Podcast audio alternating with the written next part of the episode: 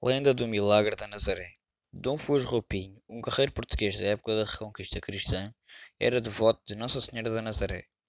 Um dia resolveu ir à caça, montado no seu cavalo. Dom Fuas Roupinho viu passar um vulto negro estranho. Pensando ser um veado, perseguiu-o velozmente. Quando estava prestes a apanhá-lo, viu-se perante o precipício e sobranceio ao mar. Aflito, Dom Fuas Roupinho clama por Nossa Senhora da Nazaré. Para sua salvação, o cavalo para de repente empina-se no limite do precipício e ambos se salvam. O veado era o demónio, entretanto se desfazem fumo. As patas traseiras do cavalo ficam gravadas no rochedo e diz o povo ainda hoje ali se podem ser vistas. Dom Fujo Roupinho mandou construir a capela da Nossa Senhora da Nazaré. Nesse mesmo local, ficou a ser conhecido por memória em homenagem ao extraordinário milagre que salvou o estreio português.